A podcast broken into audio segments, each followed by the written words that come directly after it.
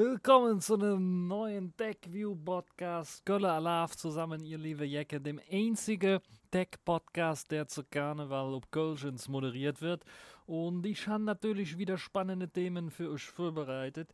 Unter anderem jedes um Armband gegen Alexa und Co., was eine sehr interessante Geschichte ist, da kommen wir gleich zu als erstes Thema.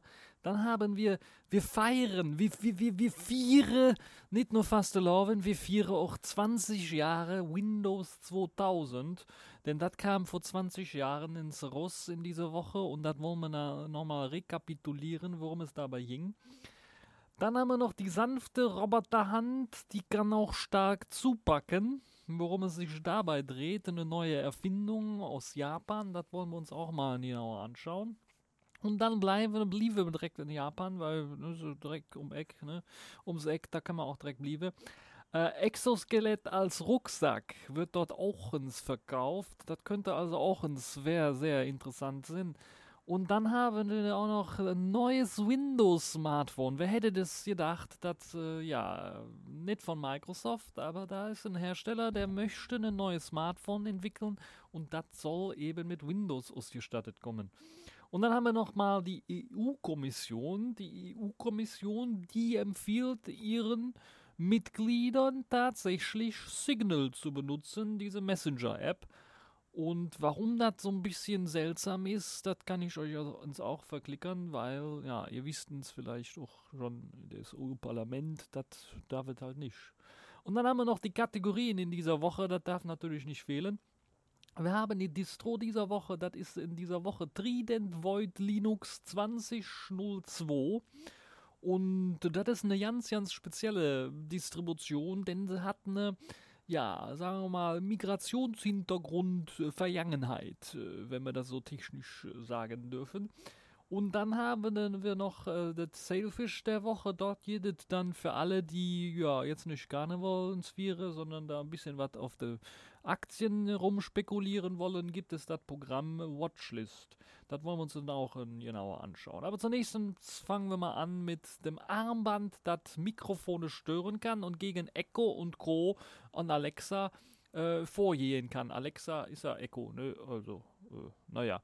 Also Exa, Exa, Exa, ne, Exa ist auch so gut. Das wäre, das wäre, das, das, das wäre doch mal richtig mal, ne? Äh, das ist äh, ins anstatt Alexa und Echo, machen wir einfach Exa. Dann, weil so einen Namen hat sicherlich keiner.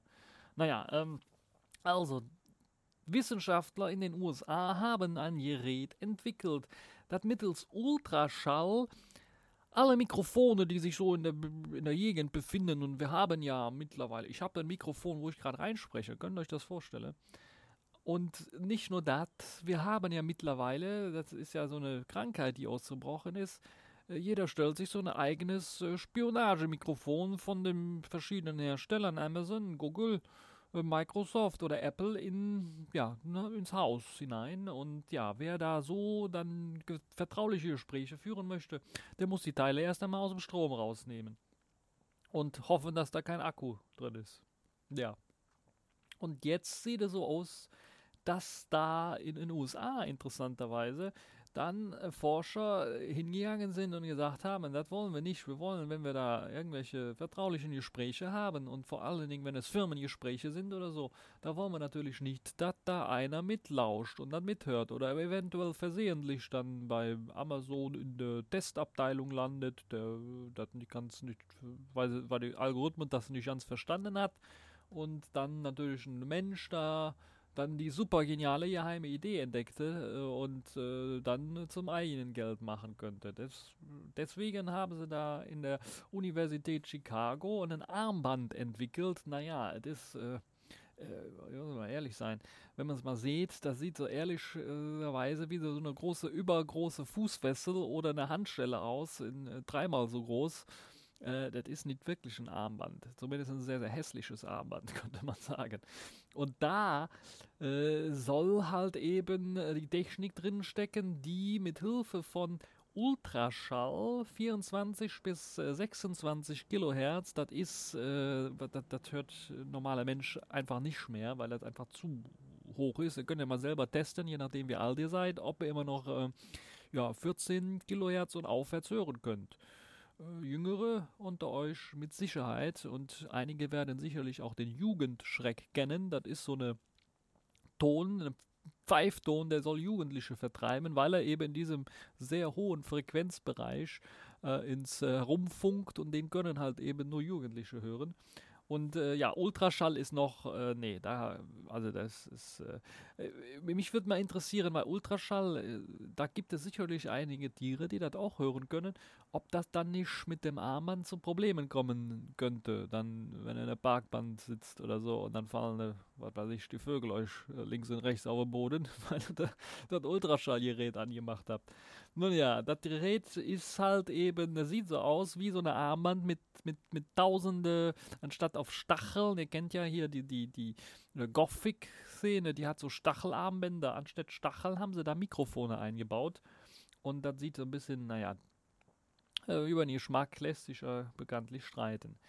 Ja, äh, dieser wird also mit ganz, ganz vielen Mikrofonen ausgestattet, damit das halt omnidirektional überall hin diese Ultraschallwellen äh, verteilen kann und damit eben andere Mikrofone stören kann. Denn, das ist das Interessante, obwohl Mikrofone einen hohen äh, Bereich aufnehmen können, auch den Ultraschallbereich aufnehmen können, äh, wird dieses sogenannte White Noise dazu, dazu genutzt, das einfach im Grunde genommen, das kennt ihr ja, wenn ich da jetzt hier im Hintergrund Musik laut mache, mache, dann könnte es sein, dass ihr mich nicht mehr so gut hört, sondern eher eben die Musik hört. Und wenn ich die Musik sehr laut drehe, dann könnt ihr mich nicht mehr verstehen. Und das ist ungefähr das gleiche Prinzip. Da wird also im Grunde genommen, im Grunde genommen wird da äh, sehr laut Musik gespielt oder in dem Fall Rauschen gespielt und das verhindert dann, hat man überhaupt was versteht von dem Rest. Ob das dann nicht wieder irgendwie wiederhergestellt werden kann, ist wieder was anderes. Aber ihr könnt euch mal die Demo dazu anschauen. Das sieht ein bisschen spektakulär aus, könnte ich mal sagen. Ähm, natürlich ist es so, dass man Mikrofone alle so versucht hat, so gut wie möglich um das Armband herum zu verteilen. Und natürlich dann auch, dass da sich einige überlappen von den Mikrofonen, was das Senden, äh, von den Lautsprechern, das sind ja keine Mikrofone, von den Lautsprechern, was das Senden angeht. Ähm, aber es macht Sinn, wenn ihr eben einer seid, der auch uns mit der Hände quatschen kann. Also ihr müsst euch schon bewegen dabei beim Quatschen, damit das wirklich zuverlässig funktioniert. Und das ist natürlich auch uns, wo ich sage, hm, das ist auf jeden Fall eine kreative Idee, aber ähm, äh, ja, nee, so richtig alltagstauglich ist das Ganze natürlich nicht. Wobei ich mir durchaus vorstellen könnte, gerade für die Büromitarbeiter und Sicherheit, wenn ihr da wirklich was wirklich was ähm, ja, Geheimes miteinander kommunizieren wollt, dass da vielleicht was auf dem Büro und ein Lautsprecher steht, so ein omnidirektionaler, da klickt man einmal drauf und dann wird das gesendet in, in den Raum hinein, damit halt eben nicht irgendwie irgendein Gerät Dazu zählen ja nicht, noch nicht mal ins äh, Alexa und Co., die, die, die, die, die Sprachboxen, sondern auch ins euer Smartphone, ne? weil das ja auch äh, mittlerweile Sprachassistenten hat, die dann meistens mithören standardmäßig und äh, die Leute teilweise ja nicht wissen, dass das äh, der Fall ist und auch nicht das ganze Teil dann ausschalten können. Und aus dem Grunde macht das natürlich auch Sinn, so eine Technologie mit an Bord zu haben, wie ich finde. Und äh, in Zukunft wäre es natürlich auch eine Möglichkeit, äh, dass vielleicht das Smartphone selber mit seinen Lautsprechern so eine Ultraschall aussenden könnte, um dann andere Geräte zu blockieren. Ne? Äh, und vielleicht ist selber natürlich damit auch. Naja. Ist auf jeden Fall eine sehr interessante Geschichte. Ihr könnt euch das Video dazu anschauen. Das wirkt so ein bisschen, ja, ihr seht das mal, dass das Armband auf jeden Fall immer deutlich im Bild und äh, ja, die Alltagssituationen, die da präsentiert worden sind, sind so ein bisschen, äh, ja, sagen wir mal so, das ist äh, realitätsfern, würde ich mal sagen. Wenn man sich gerade mit seinen Freundinnen und Freunden zum Kaffee trinken trifft, dann äh, braucht man ins nicht äh, irgendwie das, die Geheimhaltungs, das Geheimhaltungsarmband anzumachen. Aber naja, das ist äh, jedem Sinn, ne? Jedem Sinn eigene Einstellung die er da haben möchte. Nun ja, wir werden mal schauen. Vielleicht wird das in 20 Jahren äh, Alltag sein oder wird sehr minimalistisch sein und wird vielleicht nicht ein Armband sein oder wird etwas anderes sein, was wir da haben, wo wir da einfach einen Knopf draufdrücken können oder müssen, wenn wir eben Privatgespräche führen wollen. Apropos 20 Jahre, da wollen wir nämlich äh, vor 20 Jahren nochmal schauen, was da zur Welt gekommen ist. Nämlich Windows 2000 ist dort äh, verfügbar gemacht worden. Windows 2000 Professional auf NT-Technologie basierend. Das kam äh, 2000. Ähm, Nee, Windows 2000 heißt es, aber es kam Mitte Dezember 1999, wurde das fertiggestellt. Und ich habe es in drei Versionen. Das war die Professional-Version, die Server- und Advanced-Server-Version.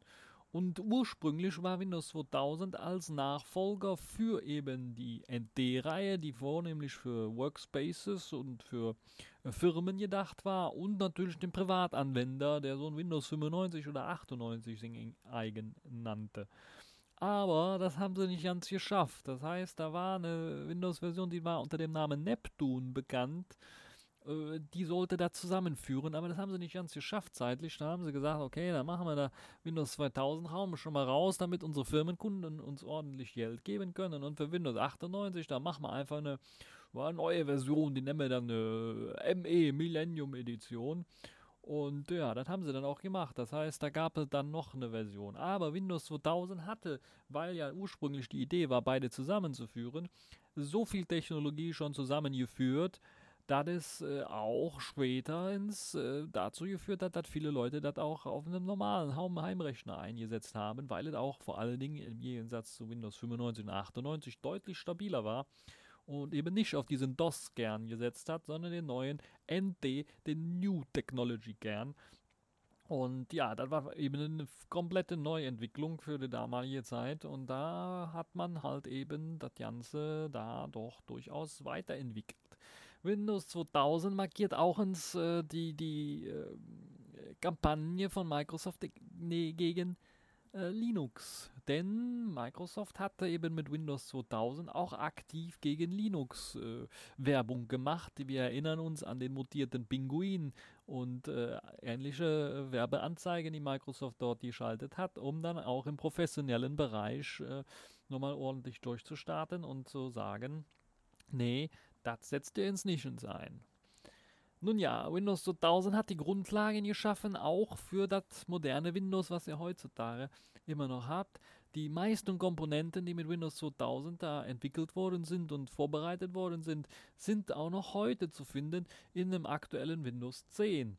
Dazu zählen unter anderem die LDAP, DNS und Kerberos-Geschichten, ähm, äh, Active Directory, was Microsoft immer noch benutzt. Und ja, das war natürlich äh, ja, ein großer Wurf. Ähm, viele Altlasten sind heutzutage immer noch drin, wie gesagt, aber es ist halt die, die, die DOS-Technik beispielsweise oder die DOS-Emulationstechnik beispielsweise, ist da auch immer noch ins drin in dem Windows 10 und das stammt eben auch, wenn man da zurückschaut, von Windows 2000 ab. Ich kann mich erinnern, ich habe damals Windows 2000 auch ins eingesetzt und äh, war damit sehr zufrieden, im Gegensatz zu Windows XP, was da so ein bisschen, naja, ein fades Beigeschmäckchen äh, gehabt hat. Active Directory ist eben immer noch sehr verbreitet in Netzwerken, sorgt mittlerweile für, für viele Probleme auch. Emotet ist ja ein bekanntes Schäd Schädlingsprogramm. Da, da, nee, ich habe nichts getrunken für die Leute, die da, nee, nee, nee, nee, natürlich nicht. Emotet, ein bekanntes Schädlingsprogramm, was das eben ausnutzt, das Emotet. Und apropos trinken, ich glaube, ich müsste was. Naja. Ähm, Windows 2000 äh, hat auch dann eingeleuchtet, dass man das nicht mehr Windows NT nennt. Die interne Version war allerdings Windows NT 5 und äh, Windows NT 5.1 äh, ging ja dann so weiter. Das war dann glaube ich Windows XP und dann ging es so weiter mit den äh, Zählungen intern und ich glaube Windows 10 hat seinen Namen auch daher, weil man da einfach heute auf, aufgezählt hat. Wobei Microsoft da glaube ich die neuen vergessen hat, wenn ich mich nicht irre. Naja. Ähm, was habt ihr für Erfahrungen gemacht mit Windows 2000? Habt ihr da gute Erinnerungen dran? Wie war die Zeit damals? Was habt ihr damit alles gemacht? Und äh, warum war es für euch vielleicht ein besserer Ersatz für Windows 98 oder Windows ME? Und äh, habt ihr da ein bisschen auch nachgetraut? Hattet ihr vielleicht ein Alpha-System oder eine andere Architektur, wo ihr dann Windows installiert habt? Denn das wissen viele ja nicht. Windows war nicht nur, das war nicht nur Wintel, also auf Windows auf Intel, sondern da gab es auch Windows NT damals für ganz, ganz viele andere Plattformen, ganz, ganz viele andere Plattformen, wie zum Beispiel MIPS, PowerPC und Alpha-Prozessoren. Und mit Windows 2000 hat Microsoft angefangen, das ja rigoros kaputt zu machen. Das heißt, im Grunde genommen haben sich nur noch konzentriert auf ein paar Architekturen und Alpha wurde da aus dem ähm, Programm genommen. Und nicht Intel CPU-Architekturen äh, gibt heutzutage sehr, sehr wenig. Mit Ausnahme natürlich der ARM-Architektur, die einen großen Erfolg führt. Aber Microsoft selber äh, ist da ja nicht so bewandert. Das sehen wir heutzutage auch ins, dass da das Windows on ARM nicht so richtig ja, durchstartet. So, also das würde mich mal interessieren, was habt ihr für Erfahrungen gemacht mit Windows 2000? Könnt ihr euch noch daran erinnern, wie ihr das benutzt habt? Und ist das vielleicht immer noch euer Linux, äh, euer Linux, euer, ja, ist das immer noch euer Linux? Das ist eine gute Frage. Ne? Äh, ist das immer noch euer Lieblings äh, Windows? Das wollte ich eigentlich sagen. Wie kam ich auf Linux? Das war ein freudscher Versprecher, weil mein Lieblingssystem ist halt Linux, ne? Ja, ähm, machen wir mal weiter und kommen zu einer sehr interessanten Geschichte. Äh, die äh, habe ich verlinkt, die ist allerdings nur ins auf Englisch zu sehen hier. Und ich habe ein Video gefunden, aber da kann ich nicht zu verlinken, weil das Video, das lief live in einem Stream und der Stream ist nicht mehr, das ist kein YouTube-Stream, den ihr dann nochmal anschauen könnt, sondern lief einfach live im Fernsehen. Ein Fernsehstream. Aber ich habe das Projekt gefunden, nachdem ich ein bisschen was länger gesucht habe. Es ist in Japan entwickelt worden, in der Universität, oh, für Robotik. Und die haben, ich weiß jetzt nicht ganz genau, wo sie es entwickelt haben. Äh, ich glaube, der Kobe, City College of Technology ähm, äh, vermutlich, ne, die Tohoku University ist es. Die Tohoku Universität, dort haben sie äh, was entwickelt, was äh, den Roboterarm etwas revolutionieren könnte. Wenn ihr euch schon vorstellt, wie sieht so ein Roboterarm aus? Entweder habt ihr jetzt so einen im, im Kopf so ein Bild von so einem Roboterarm wie beim Autobauen, wo der einfach irgendwie so ganz, ganz groß und grob dann irgendwie was zusammendrückt und äh, drehen kann und das war es auch schon.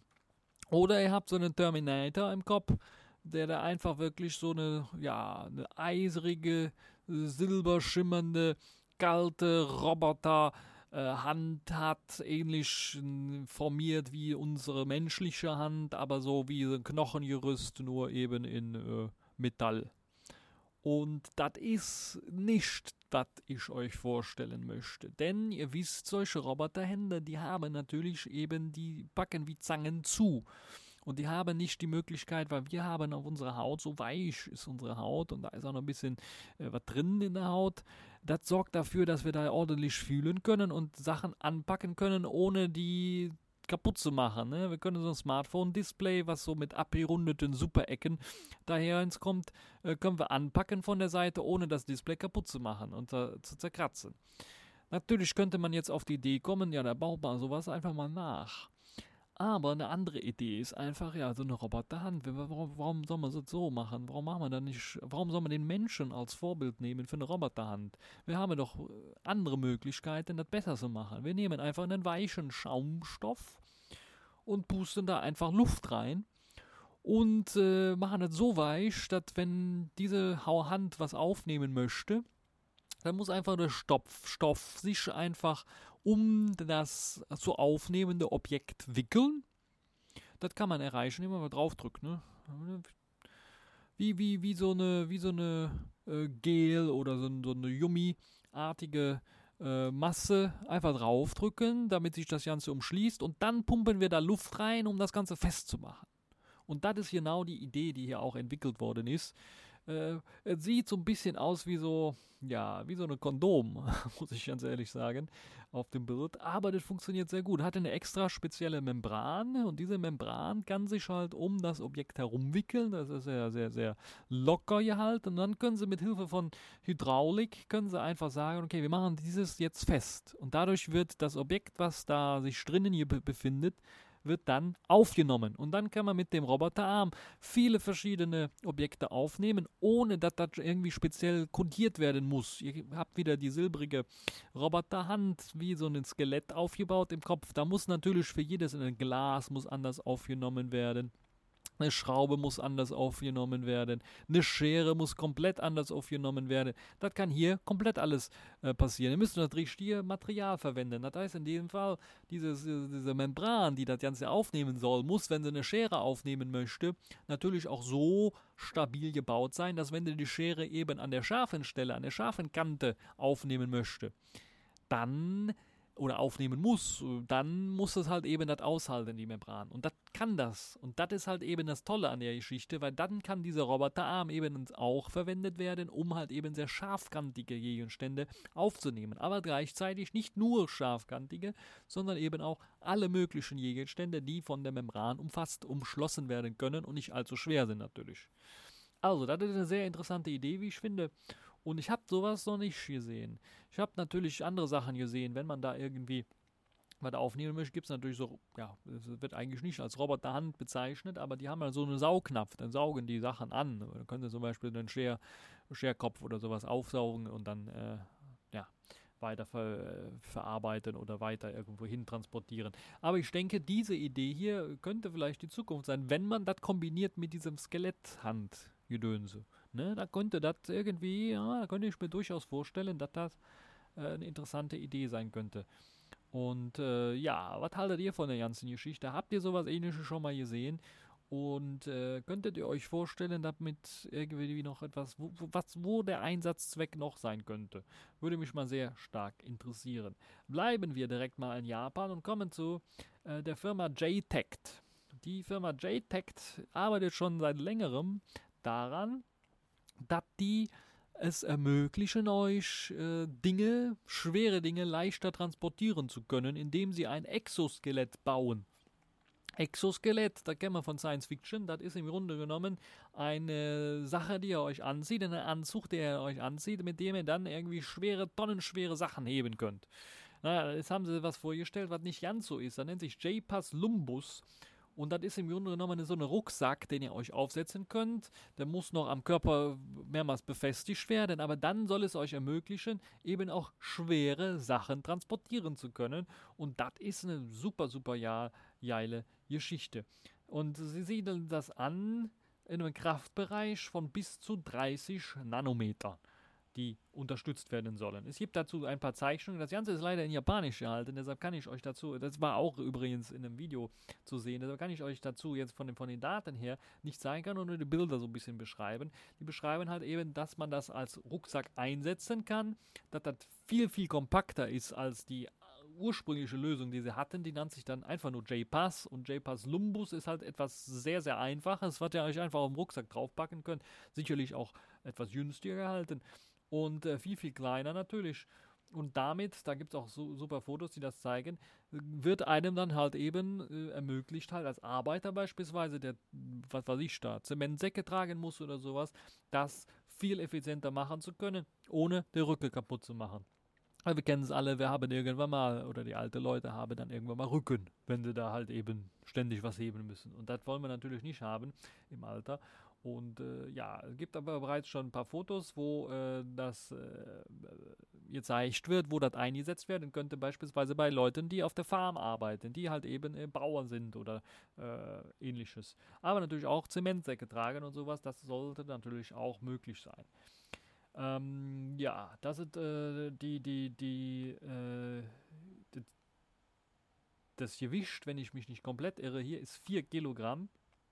Ich kann ja mal hier ich hab, ich habe ja, ich habe ja, ich bin ja gut. Ich habe ja hier, es gibt ja ähm, Übersetzungsprogramme, die ihr im Internet nutzen könnt. Da müsst ihr einfach nur sagen, Sprache erkennen, könnt ihr da eingeben und da könnt ihr dann äh, sehen, was das übersetzt heißt. Und in dem Fall heißt eben das übersetzt Gewicht. Das heißt, dieser Rucksack soll 4 Kilogramm wiegen eine Größe von 846 mal 440 mal 327 Millimetern haben und soll IP55 zertifiziert sein und von 0 bis 40 Grad etwa funktionieren. Das heißt ja auch hier im Sommer in, in, in Deutschland sollte es durchaus funktionieren können. Ja, also es ist auf jeden Fall eine sehr interessante Geschichte, wie ich finde, und äh, zeigt so ein bisschen, wo die Reise hingeht. Das ist eine Zukunftstechnologie, die sicherlich ins auch äh, ziemlich interessant sein könnte, hat aber ein bisschen ein paar Beschränkungen. Es ist mehr auf den asiatischen Markt zugeschnitten. Das heißt, Leute, die über 1,80 groß sind, die werden damit ihre Probleme haben. Es geht von 1,50 los bis 1,80. Das ist so die Anpassungsrate für dieses äh, Produkt. Aber sicherlich könnte ich mir vorstellen, wenn die sowas nach äh, Europa bringen wollen, können sie das natürlich da ein bisschen auch variabel einstellen. Es ist auf jeden Fall eine sehr interessante Geschichte, wie ich finde. Und er zeigt so ein bisschen auch, wo die Reise hingehen könnte. In Zukunft immer mehr kompaktere Helferlein, auch bei Arbeitern, die dann so etwas in Zukunft sicherlich auch tragen können, um ihren Rücken zu schonen, weil das natürlich dem Arbeitgeber dann natürlich auch später eventuell irgendwelche Gesundheitskosten sparen könnte, wenn sie halt so etwas einsetzen und sie natürlich die Arbeiter länger einsetzen können, weil halt eben, wenn sie Rück keinen Rücken haben, dann nach 20 Jahren oder sowas, dann können sie natürlich, äh, müssen sie nicht nach neuen Arbeitgebern äh, suchen. Das ist äh, Arbeitnehmernsuche. Das ist eine super Geschichte, wie ich finde. Und äh, sollte deshalb auch unterstützt werden. Ich würde mir wünschen, dass da vielleicht auch mal eine europäische Firma mit solchen Ideen an den Markt, an den Start kommt.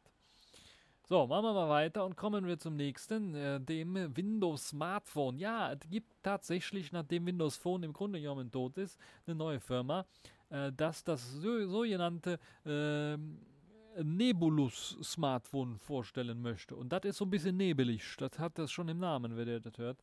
Das ist von der Firma Emperion, habe ich noch nie gehört, muss ich ganz ehrlich sagen.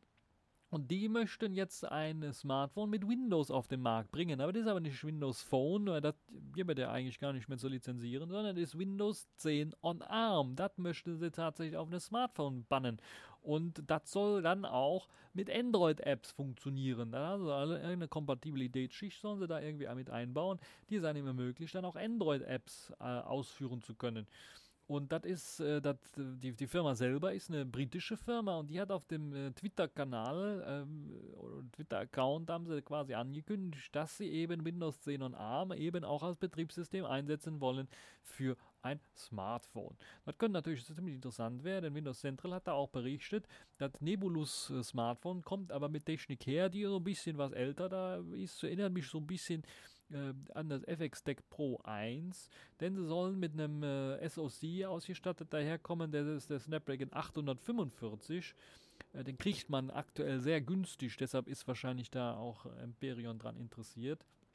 Und auf dem sollen tatsächlich dann Windows 10 und ARM installiert sein. Ich bin mir nicht sicher, aber könnte durchaus sein, dass Windows 10 und ARM damit angefangen hat. Windows 10 und ARM war, glaube ich, der erste Prozessor, auf dem das lief, war der Snapdragon 845. Oder war der 55er? Ich weiß es nicht. Ihr könnt in den Kommentarbereich reinposten, wenn ihr genau wisst. Ja, äh, Microsoft soll bei der Entwicklung äh, des Nebulus ja mitgeholfen haben, habe der äh, Imperion verlautbaren lassen. Das könnte natürlich dann noch interessanter werden, wenn sie da eben ihre Finger mit im Spiel haben. Äh, und natürlich könnte das eben einen eingebauten Desktop-Modus haben, wo ihr dann ein normales Windows-System habt, wenn ihr da per USB-C 3.1 irgendwie an HDMI anschließt und mit Tastatur und Maus ausstattet. Könnte also ziemlich interessante Idee sein. Aber, und da kommt glaube ich das Interessantere an der ganzen Geschichte, weil Windows äh, Phone, da habt ihr schon gesehen, das ist gescheitert. Was mit den ganzen Apps, die ich normalerweise ins Laufen haben möchte auf so einem Smartphone? Dort soll es die Möglichkeit geben, tatsächlich Android-Apps direkt unter Windows 10 und ARM wiedergeben zu können, auszuführen, ohne dass eben zwischen den Betriebssystemen gewechselt werden soll. Das heißt, da muss es irgendeine Emulations- oder Simulationsschicht geben, die es einem ermöglicht, eben ähm, äh, das Ganze lauffähig zu machen. Es soll keine Emulation sein, das heißt, es wird wahrscheinlich irgendeine Art Simulation sein, die es einem ermöglicht, dann so weit durchführen zu können. Und das könnte natürlich sehr interessant sein, Windows-Apps und Android-Apps auf so einem Smartphone ausführen zu können. Ich bleibe auf jeden Fall mal dran. Ich weiß, es gibt noch sehr, sehr viele Windows 10, äh, ne, Windows Phone-Anhänger. Die muss ich leider ein bisschen enttäuschen. Windows Phone wird das nicht, aber naja, ob das dann gut wird. Es gibt noch ein kleines. Ähm, äh, Renderbild, das so ein bisschen zeigt, wie das aussehen könnte. Ist ein bisschen altertümlich das Design, aber sind ein bisschen an die äh, alte, gute alte Nokia Lumia Zeit. Und äh, mal schauen, äh, wie sich das dann weiterentwickelt. Und äh, wir machen es mal weiter. Und zwar machen wir weiter mit einer interessanten Neuigkeit, die äh, gerade heute reingetrudelt ist, nämlich, dass die EU-Kommission äh, ihre Behördenmitarbeiter auffordert, wenn sie sicher kommunizieren wollen, dann benutzt den Messenger Signal. Jetzt werden Sie eine Frage. Signal, kenne ich ja irgendwoher. Ja, das ist der Messenger, der unter anderem auch Edward Snowden uns vorgeschlagen hat zu nutzen, weil er sehr sicher sein sollte. Und das ist der Messenger, der auch die Verschlüsselung für äh, viele, viele Plattformen bereitgestellt hat, unter anderem eben auch WhatsApp, die eben eben die Signal-Verschlüsselung eben auch ins mit benutzen. Und Interessante an der ganzen Geschichte ist jetzt, dass die EU-Kommission ganz anders reagiert als das EU-Parlament, weil im EU-Parlament wird Signal verboten. Und da soll man lieber WhatsApp nutzen. Und jetzt bei der EU-Kommission, nachdem man es gemerkt hat, da werden irgendwie Datenpannen sind da aufgetreten und es wird sehr, sehr viel spioniert, nutzt eine sichere Messenger, nutzt Signal. So werden die Behördenmitarbeiter aufgefordert. Und das ist natürlich eine interessante Geschichte, weil jetzt müsste, spätestens jetzt, müsste vielleicht im EU-Parlament äh, auftauchen, dass da eventuell ein Fehler passiert ist und man sollte vielleicht auch nochmal die Poli Position, nee, die Position überdenken, ob man ins nicht auch Signal mit reinnimmt, zumindest dazu nimmt zu dem WhatsApp. WhatsApp. Ähm, aber wir werden sehen, wie sich das denn weiterentwickeln wird. Ähm, ja, Signal wurde zumindest jetzt in der EU-Kommission, das ist ein guter Schritt. Normalerweise kommt da nie, da, da kommt nie was Gutes von der EU-Kommission, normalerweise. Aber in diesem Fall ist das, glaube ich, eine, also das erste Mal, dass da was Gutes rauskommt, ne? Also Signal als die empfohlene Anwendung für öffentliche Instant Messaging Anwendungen. Das ist wirklich ein großer Schritt, wo ich äh, sehe und ich hoffe, dass das EU-Parlament nun eben uns auch äh, dann äh, äh, das mit unterstützen wird, das Signal. Äh, weil bisher gab es nur Meldungen, dass man verhindert hat, dass man beispielsweise die Desktop-App von Signal auf den Rechnern installieren kann. Und äh, ja, Ende-zu-Ende-Verschlüsselung, Signal ist garantiert. Bei WhatsApp ist es nicht der Fall. Da wird zwar, WhatsApp hat auch eine Ende-zu-Ende-Verschlüsselung, die eben die Signal-Verschlüsselung äh, benutzt, aber das wird nicht immer benutzt. Ja, und ihr wisst das dann auch nicht, weil er wird nicht irgendwie angezeigt, das ist jetzt ein verschlüsselter Chat. Nee, der sieht genauso aus wie der normale Chat. Und da wisst ihr nie, ob er verschlüsselt ist oder nicht. Und aus dem Grund macht Signal sehr, sehr viel Sinn, weil da wisst ihr, es ist verschlüsselt. Na.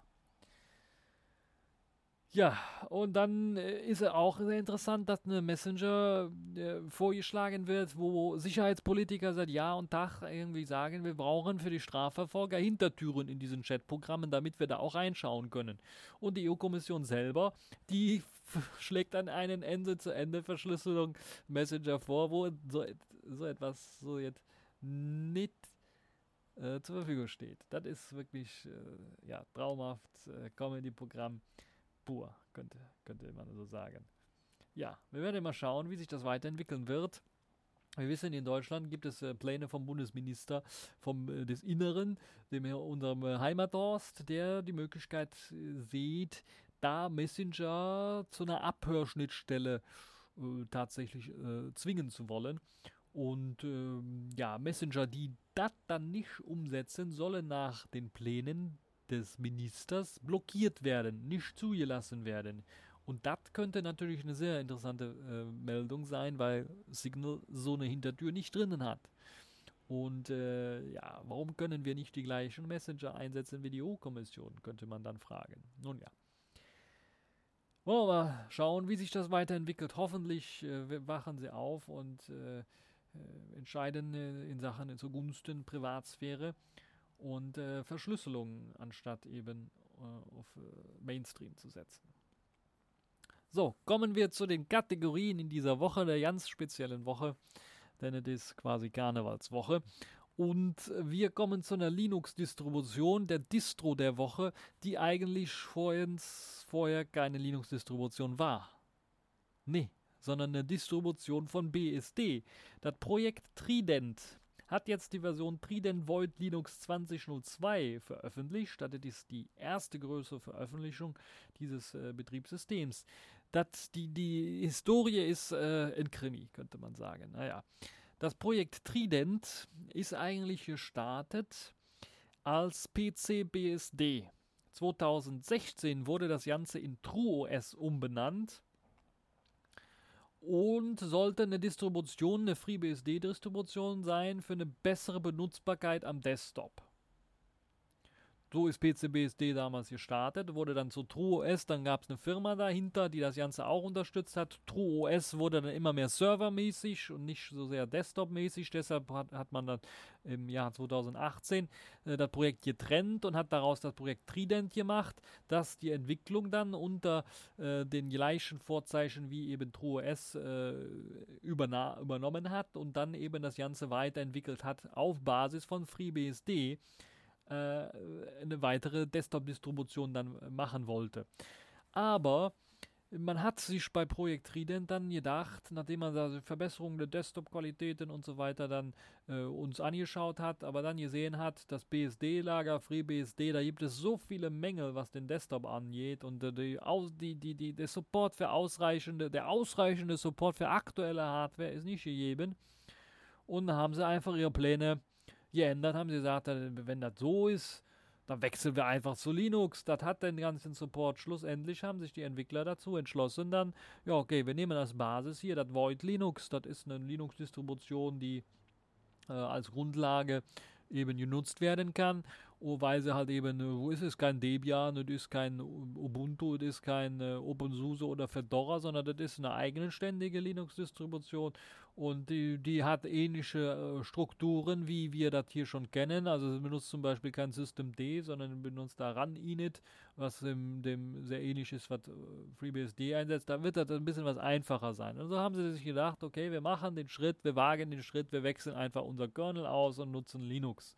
Da das nicht so einfach ist, könnt ihr euch natürlich denken, dass da nicht viele Leute gefreut hat, könnt ihr euch natürlich auch denken. Und so gab es halt eine Alpha-Version, dann eine Beta-Version und dann jetzt schlussendlich ist es äh, rausgekommen unter dem Namen Trident Void Linux 2002.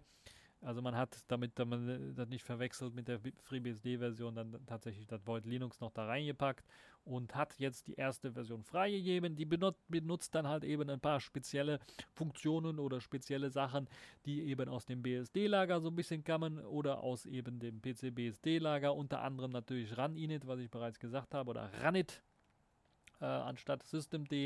XBPS ist der eigene Paketmanager, der genutzt wird und der dient eben auch zum Bau der Distribution selber.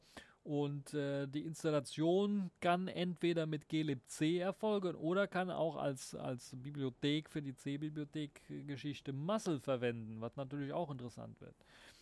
Es wird LibreSSL verwendet anstatt OpenSSL. Das ist auch ein großer Unterschied im Vergleich zu den anderen Linux-Distributionen, die es so gibt. Und Trident bringt zusätzlich natürlich den vom PCBSD, später eben TrueOS und dann Trident bekannten Lumina Desktop mit, der auf Qt basiert und ein paar spe spezielle Extra-Funktionen besitzt, wenn es um die Zusammenarbeit mit dem ZFS-Dateisystem geht. Und da hört ihr richtig, ja, Trident bringt natürlich dann auch ZFS on root mit. Äh, daher, was einem ermöglicht, halt eben äh, ZFS unter Linux oder mit dem Linux-Kernel lauffähig zu machen. Dann wird auch standardmäßig, glaube ich, so eingesetzt. Ähm, dann kommen wir noch zu einer weiteren speziellen Besonderheit, was so ein bisschen interessant ist, weil normalerweise, als die BSD-Version noch da war, hatte Trident eben auch die Möglichkeit zu haben, okay, wir haben hier eine Live-Version, die könnt ihr uns mal ausprobieren, dann könnt ihr das ganze System installieren. Das gibt jetzt aber nicht mehr, sondern es gibt nur eine Installationsversion und das halt eben nicht als Live-Version verfügbar ist. Ihr könnt das einfach nicht so irgendwie aufrufen. Interessant ist allerdings, wenn ihr installieren wollt, könnt ihr das eben äh, äh, in verschiedenen Stufen machen. Die eine nennt sich Void, Server, Light Desktop und Full Desktop. Was das jetzt alles, also Light Desktop kann ich mir vorstellen, Full Desktop, also der volle und der, die leichtgewichtige Version. Warum da noch eine Server-Version mit drin ist, kann ich nicht ganz nachvollziehen. Und was Void sein soll, wahrscheinlich ist ja das Basissystem Void Linux selber und wenig Trident. Ähm, ja, basiert eben auf ZFS und Root. Das wird standardmäßig eingesetzt und in der Server-Variante gibt es dann noch extra Tools, Firewall, Cron, AutoFS, WireGuard, die mit installiert werden können. Ähm, Dann interessant ist auch, die Installation sollte unter UEFI vorgenommen werden, ähm, weil ansonsten gibt es keine Möglichkeit, das System zu booten, denn der Bootmanager Refind kann halt eben äh, keine ZFS-Funktionalität bieten, äh, wenn eben äh, das nicht der Fall ist. Und das gleiche, also ihr braucht, ihr braucht die UEFI-Geschichte, ihr könnt das nicht im BIOS-Modus machen. Und das gleiche, die gleiche Einschränkung äh, hat auch was mit Verschlüsselung zu tun, weil da hat es eben keine Möglichkeit zu entschlüsseln. Ihr könnt also kein voll verschlüsseltes System äh, haben, was natürlich auch so ein bisschen Bananen ist aus meiner Sicht. Ähm, es gibt aber auch für die Leute, die das mal einfach antesten wollen, äh, auch eine Virtual Box äh, Option. Allerdings muss man da ein bisschen was mit den Treibern rumspielen und muss dann äh, die Grafikkartentreiber auf VBox SVGA umstellen. Ansonsten wird das nicht mit dem Testen. Naja, ihr könnt euch das Ganze als 64-Bit-Installation äh, auch als sogenanntes Net-Install herunterladen vom Download-Server des äh, des Projektes und ja, da wird natürlich eine interessante Geschichte. Ich weiß es nicht, ob das wirklich äh, sich lohnt und ob dieses Zickzack-Gedünse von FreeBSD auf Linux-Kernel wirklich geglückt ist. Zumindest äh, haben sie da ja etwas äh, beerdigt, wo ich sage, ja, wenn es FreeBSD und Desktop geht, dann hätte ich SpCBSD, später TrueOS und dann sicherlich auch Trident empfohlen, aber jetzt, äh, wenn man da in den Linux-Kernel wechselt, dann kann man auch ein besseres Linux benutzen wenn man das möchte, äh, weil da ist ja der Anreiz einfach weg. Auch der Lumina Desktop lässt sich eventuell nachinstallieren und zumindest ist er auch, äh, was, was Stabilität angeht und Benutzbarkeit sowieso äh, unterlegen den anderen Desktop-Umgebungen, würde ich sagen. Nun ja, aber dazu mein Senf dazu. Was haltet ihr von der ganzen Geschichte? Habt ihr das Ganze mal ausprobiert? Habt ihr PCBSD? Habt ihr TrueOS oder äh, Trident mit BSD damals schon mal benutzt? Und wie haltet, was haltet ihr davon, dass es jetzt eben auf den Linux-Kernel wechselt? Würde mich mal interessieren. Schreibt das alles in die Kommentare hinein. Dann kommen wir noch zum letzten Thema für diese Woche und dann geht es ab in den Karneval. Äh, Watchlist, Selfish äh, der Woche. Dort gibt ein Programm, das euch einem ermöglicht, dann Aktienkurse zu verfolgen. Das ist natürlich besonders interessant, falls ihr da irgendwo in Aktien investiert habt und wollt das eurem Safish S-Gerät auch nochmal anschauen. Oder ihr habt die Möglichkeit, eine Simulation durchzuführen und sagen, okay, ich möchte mit Aktien rumspielen in Zukunft, habt aber Tausender, die ich da einsetzen kann. Äh, und äh, möchte dann einfach mal schauen, wie es so aussieht und äh, wie die Kurse sich so entwickeln könnt ihr das natürlich hier uns auch machen. Hat sehr, sehr schöne, interessante Funktionen. Ihr könnt natürlich einige äh, Kurse einfach auf eure Watchliste setzen. Deshalb heißt das Ganze auch Watchliste, also Beobachtungsliste setzen und habt die Möglichkeit dann natürlich auch neue Aktien Pakete da einsehen zu können. Ihr könnt natürlich dann auch die ähm, Quota äh, einsehen, die es da gibt und natürlich auch Alarmnotifizierungen, Benachrichtigungen einstellen für bestimmte Preise. Das heißt, wenn irgendwie ein Aktienkurs unter eine bestimmte Marke fällt, kriegt er einen Alarm oder über eine bestimmte Marke fällt, kriegt er eine Benachrichtigung als Alarm und äh, es wird auch natürlich eine schöne Grafik angezeigt, die euch einem zeigt, wie das Ganze dann so aussieht. Und äh, ja, das ist äh, eine schöne Geschichte, wie ich finde. Und da könnt ihr euch das Ganze mal anschauen. Für die Leute, die eben mit Aktien rumspielen wollen, ist äh, sehr schön gemacht. Da habt ihr die Möglichkeit zu suchen nach den verschiedenen Aktien und dann die einzusehen, die Aktienpakete. Ihr habt die Möglichkeit zu sehen, wie sie sich entwickelt haben, ob sie gerade im Plus sind, ob sie gerade im Minus sind, was der aktuelle Stand ist. Und natürlich eben die Alarmfunktion, die ich sehr, sehr gut finde, die einem ermöglicht, dann da äh, zu sehen, was passiert. Und wenn irgendwie was Interessantes passiert, der Preis irgendwie fällt oder sowas, könnt ihr schnell verkaufen oder einkaufen, je nachdem, was ihr gerade machen wollt. Oder wenn er über einen bestimmten Wert ist, könnt ihr natürlich auch verkaufen. Mich würde natürlich interessieren, wenn, es wäre natürlich eine super Geschichte, wenn das weiterentwickeln werden könnte und dann eventuell irgendwelche Backends mit eingebaut werden können, um automatisch irgendwie eine Aktie, Aktie zu kaufen oder zu verkaufen, könnte man natürlich so weiterentwickeln. Aber das als Tool, als hilfreiches Tool, um irgendwie die Aktienkurse mitzuverfolgen und zu sehen, okay, hier steigt es jetzt, hier fällt es jetzt, ist natürlich auch eine sehr interessante Geschichte. Deshalb schaut euch alle Watchlist an, falls ihr mit Aktien auf SafeJS herumspielen wollt. Ja, das war es denn jetzt auch von dieser DeckView Podcast Show, der Karnevals-Spezialausgabe. Wie in jedem Jahr gibt es natürlich in diesem Jahr auch eine Karneval-Spezialfolge. Und ich hoffe, es hat euch gefallen. Ihr könnt natürlich eure Kommentare hinterlassen, falls es euch nicht gefallen hat und ich euch hier ein paar Stunden, äh, ein paar Minuten eures Lebens geraubt habt. Dann müsst ihr verstehen, es ist Karneval und äh, ansonsten einfach habt eine schöne Zeit. Köller Love und äh, ob ihr feiert oder nicht feiert, Köller Love und bis zum nächsten Mal.